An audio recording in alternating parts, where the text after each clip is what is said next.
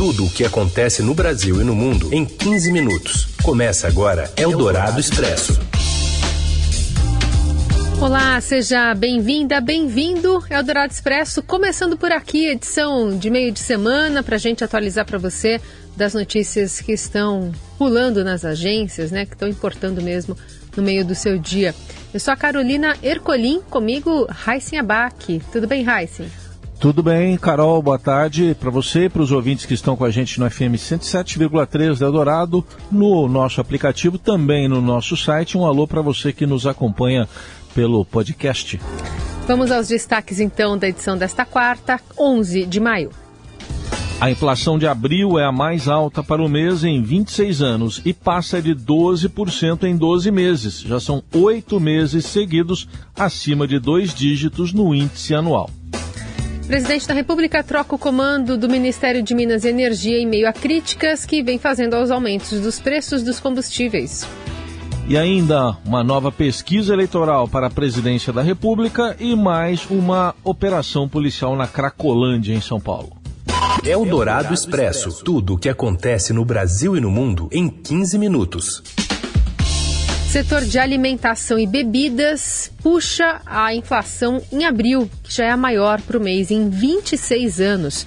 Do Rio de Janeiro, Daniela Morim.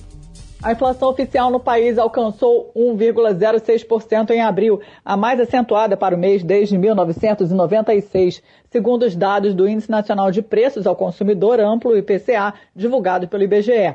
A taxa em 12 meses subiu a 12,13%, o resultado mais elevado desde outubro de 2003, afastando-se ainda mais da meta de inflação perseguida pelo Banco Central este ano, de 3,5%, que tem teto de tolerância de 5%. No mês de abril, houve alívio na conta de luz pelo fim da cobrança extra decorrente do acionamento da bandeira tarifária de escassez hídrica, mas os gastos com alimentos e transporte pesaram mais no bolso das famílias. Juntos, os aumentos de 2,06% nos preços de alimentação e de 1,91% no gasto com deslocamento responderam por cerca de 80% do IPCA. As famílias pagaram mais pelo leite, batata inglesa, tomate, óleo de soja, pão francês e carnes. Os combustíveis ficaram 3,20% mais caros, os grandes vilões da inflação de abril, seguidos pelos remédios, que subiram 6,13% após autorização de reajuste nos medicamentos. O índice de difusão do IPCA, que mostra o percentual de itens com aumentos de preços, subiu a 78,25% em abril, taxa mais elevada desde janeiro de 2003. Eldorado Expresso. Em nota divulgada no início da tarde, Bento Albuquerque comentou pela primeira vez sua saída do comando do Ministério de Minas e Energia. O presidente Jair Bolsonaro exonerou o militar da pasta nesta quarta, em meio às fortes críticas que vem fazendo aos reajustes dos preços dos combustíveis pela Petrobras. De acordo com o texto, a decisão foi de caráter pessoal e tomada em reunião com o presidente, de forma consensual. Bento Albuquerque ainda agradeceu a oportunidade e disse se orgulhar de ter participado do governo Bolsonaro. O militar será substituído por Adolfo Saxida, que era o chefe da Assessoria Especial de Estudos Econômicos do Ministério da Economia, um aliado do ministro da Economia, Paulo Guedes. No Twitter, Saxida afirmou que este é um dos seus maiores desafios profissionais. No posto, o novo ministro também agradece, no post, né? No post, no post ele vai assumir. No post, o novo ministro também agradece ao presidente Jair Bolsonaro pela confiança, a Guedes pelo apoio e ao ex-ministro Bento Albuquerque pelo trabalho em prol do país. A demissão ocorre no momento em que o Estadão revela que o presidente Jair Bolsonaro mudou de posição e passou a apoiar um projeto que prevê um aporte de 100 bilhões de reais na construção de gasodutos que beneficiam o empresário Carlos Soares e seus sócios em oito distribuidoras de gás. Eles são os únicos a ter autorização para distribuir gás encanado em oito estados do país. Os detalhes da apuração exclusiva chegam de Brasília com o repórter André Borges. A gente tem acompanhado em Brasília os movimentos do governo federal e também do Centrão nessa tentativa de aprovar o chamado Centrão Duto. O que, que é isso? É uma mobilização política para tentar viabilizar a construção de milhares de gasodutos. A cifra é enorme. O que se fala é de algo em torno de 100 bilhões de reais. O governo federal está mobilizado. Ele, em outros momentos, já chegou a vetar essa proposta que foi feita no Congresso. É uma tentativa que se faz há muitos anos para tentar o quê? Usar dinheiro público para tentar bancar essa conta exorbitante. Até agora não passou. No entanto, o Centrão já completamente empoderado aí, alinhado com o presidente Bolsonaro, quer usar de sua força, de sua maioria de votos para tentar passar esse projeto. O governo federal, que resistiu no passado, já vetou essa iniciativa, praticamente o que se diz aqui nos bastidores de Brasília, Raíssa e Carol, é que já jogou a toalha, viu? Tá alinhado, sabe que tem que passar, por quê? Porque já deixou passar outra coisa antes. A construção de usinas térmicas a gás, usinas de energia a gás em regiões remotas do país e que só se viabilizam se tiver os tais gasodutos. Bom, se isso não entrar por meio de um jabuti, essas emendas que são feitas em projetos de lei que não tem nenhuma relação com o projeto em si, o governo já sinalizou, a gente apurou isso, que pode tocar esse projeto adiante, veja só, até por meio de uma medida provisória. O que não está claro é que iniciativa seria essa, qual que seria a participação do dinheiro público.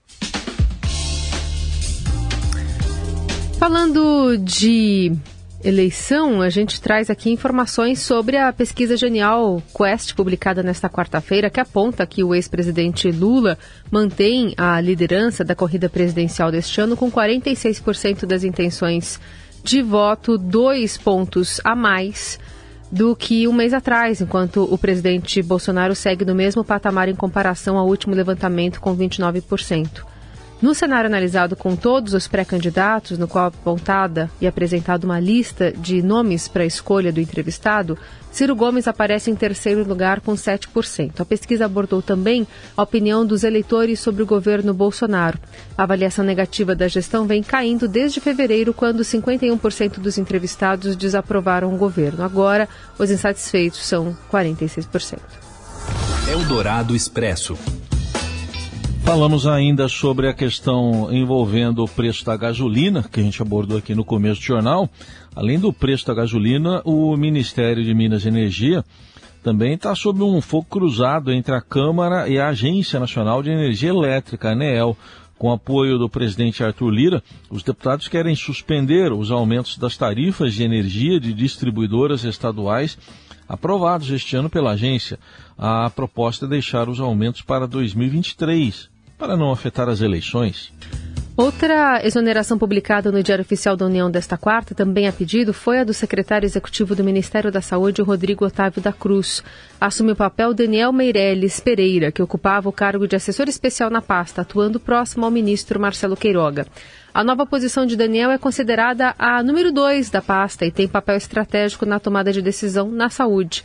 Pereira também foi diretor adjunto da ANS e chegou a ser indicado por Bolsonaro e aprovado pelo Senado para assumir uma vaga na diretoria da Anvisa em abril deste ano. Na ocasião, a Associação de Servidores da Anvisa emitiu uma nota contra a indicação de Pereira. Agora, o secretário executivo da Saúde esteve envolvido no caso da contratação de Isabela Oaced Moraes, âncora Braga Neto, para o cargo de gerente da ANS. Filha do ex-ministro da Casa Civil, Walter Braga Neto, ela foi indicada à vaga comissionada por Pereira quando ele atuava na agência. Ele é irmão do Tiago Meirelles Fernandes Pereira, que atuava como um dos principais auxiliares de Braga Neto na esplanada dos ministérios. Eldorado Expresso. A Procuradoria-Geral Eleitoral não identificou atos de campanha antecipada em uma viagem do presidente Jair Bolsonaro ao Paraná no início de abril para uma agenda de compromissos que incluiu motociata e carreata no interior do estado. Em duas manifestações enviadas ao Tribunal Superior Eleitoral, o vice-procurador-geral eleitoral Paulo Gonê Branco afirmou que o presidente esteve presente em manifestações espontâneas de apoiadores, o que não caracteriza transgressão às regras eleitorais. Sem impedimentos, o presidente Jair Bolsonaro segue a agenda pelo país nesta quarta-feira e participa de mais uma motociata, desta vez no Paraná, também, ao lado do líder do governo na Câmara, Ricardo Barros, que é do Estado. Eldorado Expresso. Aqui em São Paulo, uma operação da polícia na chamada Nova Cracolândia faz 20 presos. Mais informações com o repórter Gonçalo Júnior. Boa tarde. Boa tarde, Heisen. Boa tarde, Carol. Uma grande operação policial que contou com a participação de cerca de 650 homens foi realizada na madrugada desta quarta-feira na região central de São Paulo. De acordo com os policiais, o objetivo foi cumprir 36 mandados de prisão e até o momento 20 traficantes já foram presos. O foco dessa operação foi a região da Praça Princesa Isabel, que ficou conhecida como endereço da Nova Cracolândia, depois que usuários e traficantes se mudaram para cá, saindo da região da Luz. Nós falamos daqui da região central neste momento. Já houve momentos de tensão entre usuários e a polícia, não houve confrontos. Agora a situação está um pouco mais calma, mas usuários e traficantes se espalharam por várias ruas da região central e agora não ocupam mais a praça. No momento, a prefeitura realiza uma grande limpeza na região com a retirada das barracas, sofás, dezenas de materiais. Você ouve Eldorado Expresso. Seguimos com as principais notícias desta quarta-feira. O Supremo Tribunal Federal julga, nesta quarta, se as prefeituras são obrigadas a oferecer vaga em creche. Mais informações com Ítalo Cosme. Boa tarde. Boa tarde, Heisen. Boa tarde, Carol. Hoje o STF julga se prefeituras são obrigadas a oferecer vaga em creches e pré-escolas para crianças de 0 a 5 anos. A ação é movida pela Prefeitura de Criciúma, mas sem repercussão geral, ou seja, impacta na situação de municípios de todo o país. A Confederação Nacional dos Municípios prevê um impacto negativo de 13,8 bilhões por ano aos municípios e perda de qualidade para outras etapas de ensino, sobretudo no ensino fundamental, enquanto entidades educacionais defendem parceria técnico-financeira para viabilizar o que prevê a Constituição Federal. O Instituto Alana e a Rede Nacional da Primeira Infância manifestaram-se contra o recurso extraordinário que será julgado no STF. A meta do Plano Nacional de Educação é ter até 2024 50% das crianças matriculadas em creches. A taxa hoje é cerca de 37%. Uma situação melhor se encontra quem está na pré-escola. O objetivo era atingir 100%, ou seja, a cobertura hoje está quase universalizada, com quase 95% das crianças matriculadas nesta etapa de ensino. Mas um ponto aí a ser considerado é a situação de redução de investimentos no ensino infantil por parte do governo federal. De 2019 para 2021, a execução financeira dos recursos reduziu cerca de 77,5%. Em 2019, haviam 434 milhões disponíveis, enquanto em 2021 o número chegou a 106 milhões. Eldorado Expresso. O presidente da Ucrânia, Volodymyr Zelensky, pediu à comunidade internacional que tome medidas imediatas para acabar com o bloqueio naval russo para permitir embarques de trigo e evitar uma crise alimentar global. O apelo foi feito após um ataque de tropas russas ao porto de Odessa, no sul do país. Foi mais uma tentativa russa de interromper as linhas de abastecimento e remessas de armas do Ocidente para as forças ucranianas na guerra que já dura 77 dias. E o Congresso dos Estados Unidos está próximo de aprovar cerca de 40 bilhões de dólares em ajuda militar e humanitária adicional para a Ucrânia. O valor supera o pedido de 33 bilhões de dólares do presidente americano Joe Biden e reforça o governo de Kiev, enquanto o Moscou segue com planos de anexar áreas do sul e do leste do país. A Câmara americana aprovou a proposta ontem com uma votação de 368 a 57. O Senado deve fazer o mesmo ainda nesta semana.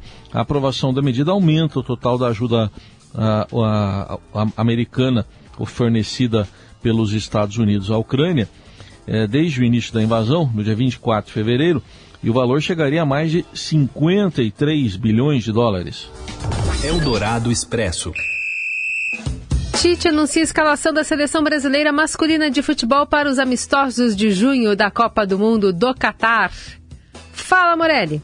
Olá, amigos. Hoje eu quero falar da convocação de Tite para dois amistosos em junho da seleção brasileira contra a Coreia do Sul e Japão, dois rivais asiáticos que estão na Copa do Mundo. Quase nenhuma novidade na penúltima lista do treinador antes da Copa do Mundo do Catar. A única novidade é Danilo do Palmeiras, volante, que foi chamado pela primeira vez. Nas demais posições, Tite manteve a sua lógica, a sua coerência no que ele acredita e chamou os jogadores que já vinham sendo convocados numa lista de 27 atletas. Até o Fabinho, que se machucou no jogo do Liverpool, está nessa relação. Não se sabe se ele vai poder jogar, mas ele também foi chamado para as duas partidas. Havia uma terceira partida que seria contra a Argentina no dia 11 de junho. A última delas, ela foi cancelada e a CBF agora tenta encontrar um rival africano para a mesma data ainda não oficializou. Então Tite faz a sua convocação, não inventa, não vai inventar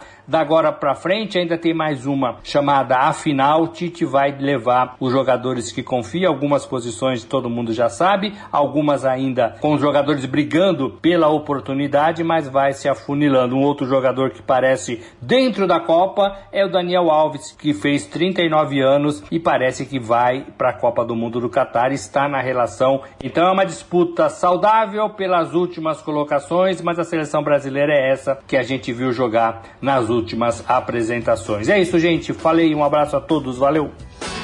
Bom, os convocados são os goleiros o Alisson, o Ederson e o Everton. As, para as laterais, Daniel Alves, o Alexandro, o Guilherme Arana, o Alex Teles e o Danilo. Esse Danilo lateral, né?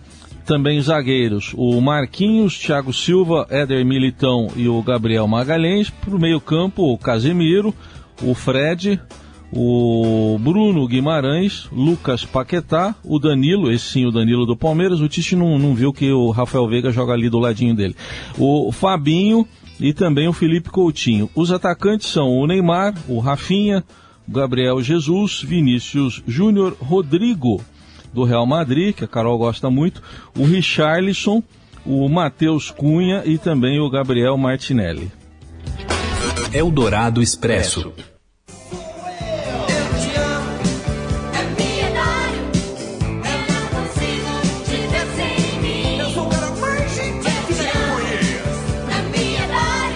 Boa a autoestima do brasileiro. Um em cada dois, número exato é 47% dos homens do país, se acham bonitos, contra apenas 3% que se consideram feios. 47% se veem como medianos e 6% não têm opinião formada. E mais, questionados sobre o homem brasileiro que mais admiram, 7% responderam eu mesmo. A conclusão está na pesquisa com 663 pessoas né, brasileiros encomendada pela revista eh, GQ Brasil e do Instituto Ideia. Em paz com a própria aparência, apenas 13% já fizeram ou topariam fazer uma cirurgia plástica e 9% aplicariam ou aceitariam aplicar botox. Em compensação, 16% dizem fazer terapia e 65% não teriam problema em encarar o divã.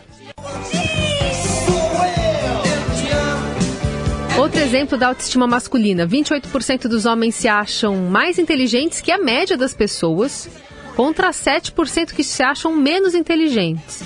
E finalmente, um, em temas familiares, só 56% dos homens solteiros têm vontade de se casar e 62% dos que não são pais desejam ter filhos.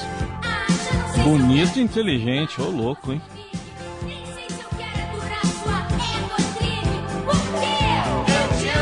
Essa música se chama Ego Trip, do Blitz. É, tem a ver. Assim a gente encerra o Eldorado Expresso desta quarta-feira. Amanhã tem mais. Valeu, Heisen. Valeu, gente. Uma boa quarta para todo mundo. Até amanhã. Os dois pelados na Praça da Bandeira. Você ouviu Eldorado Expresso tudo o que acontece no Brasil e no mundo em 15 minutos.